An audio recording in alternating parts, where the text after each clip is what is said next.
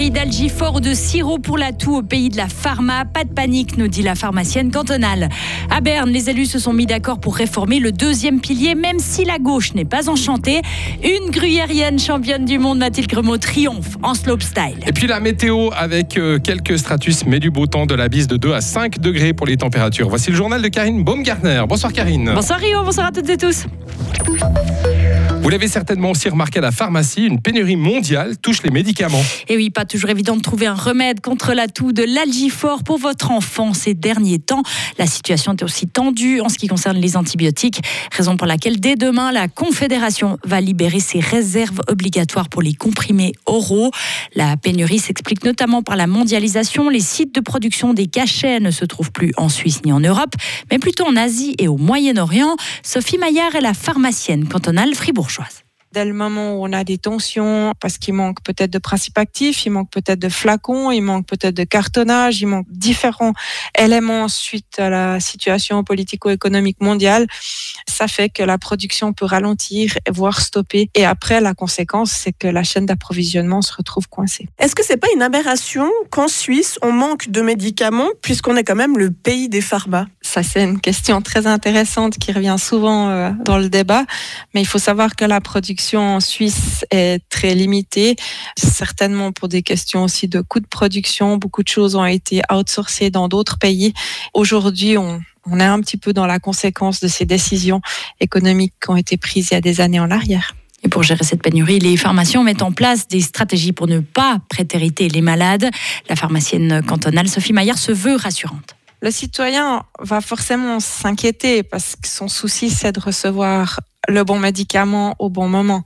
Mais justement, il doit recevoir le bon médicament au bon moment et il ne doit pas constituer de réserve pour un éventuel moment où il en aurait besoin.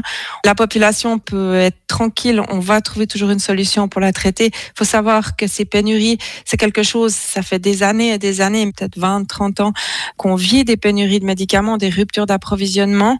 À l'époque, c'était euh, une euh, de temps en temps. Maintenant, c'est tous les jours, tous les jours qu'on apprend des choses, mais on trouvera toujours une solution pour la population. Des travaux sont actuellement en cours à la Confédération pour régler ces problèmes d'approvisionnement, par exemple au niveau des stocks obligatoires ou des lois qui permettent aux pharmaciens de produire eux-mêmes des médicaments. Bonne nouvelle pour les femmes, les serviettes hygiéniques et les tampons seront moins taxés.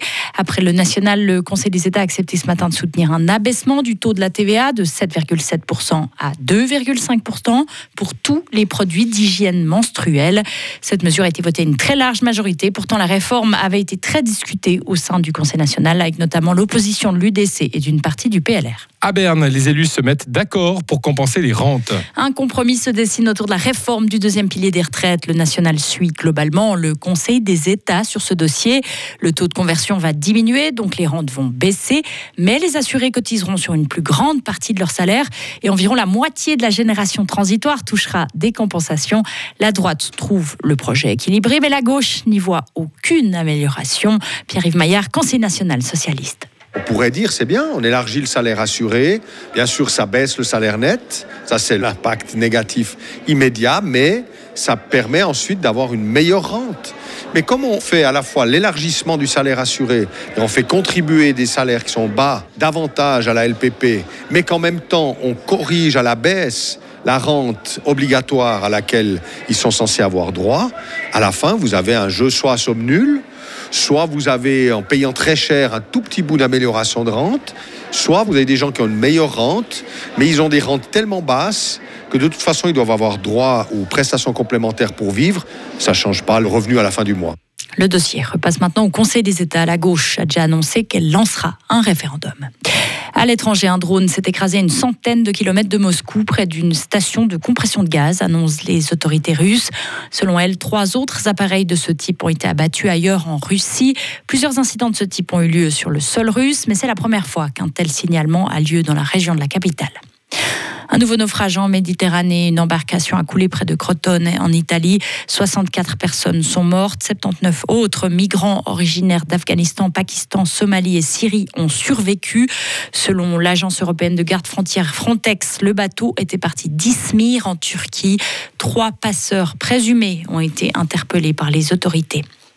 Greta Thunberg est impliquée dans un blocage en Norvège. La militante, accompagnée d'une dizaine de représentants Sami, un peuple autochtone de l'Arctique, proteste contre deux parcs éoliens, des parcs toujours en exploitation malgré une décision de justice défavorable.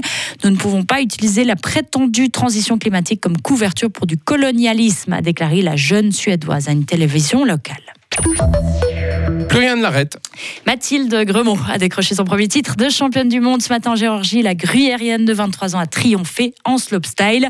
Son premier run lui a valu un total de 87,95 points et ça a suffi à lui offrir la victoire. Chez les hommes, le grison Andri Ragetli a dû se contenter de la médaille de bronze. Le skieur de 24 ans était champion du monde en titre. Le gruyérien Valentin Morel, de son côté, a terminé à la 12e place de cette finale. Et enfin, un match à 6 points, un match pour se donner le droit de rêver. Fribourg-Gotteron joue ce soir contre Zug à l'extérieur. Les Dragons ont deux points d'avance sur les Zougois. Un match décisif donc dans la lutte à la sixième place. Une place synonyme de qualification directe pour les playoffs. Une rencontre à suivre en direct sur Radio FR. Et tous les détails dans le journal des sports tout à l'heure à 17h45. Et c'est Valentin Danzy qui est déjà en route. Oui, alors lui, il est en route pour Zug. J'espère qu'il arrive bientôt quand même. Doit, il doit se mettre en place. Non, non, mais ils sont partis à l'heure. Ils sont partis à l'heure. C'est bon. notre équipe. Ouais. Oui, il n'y a aucun problème. Même bon. s'il y a des bouchons, ça passe. Ils y seront, ils y Ouais, seront, pas de problème. Retrouvez toute l'info sur frappe et frappe.ch.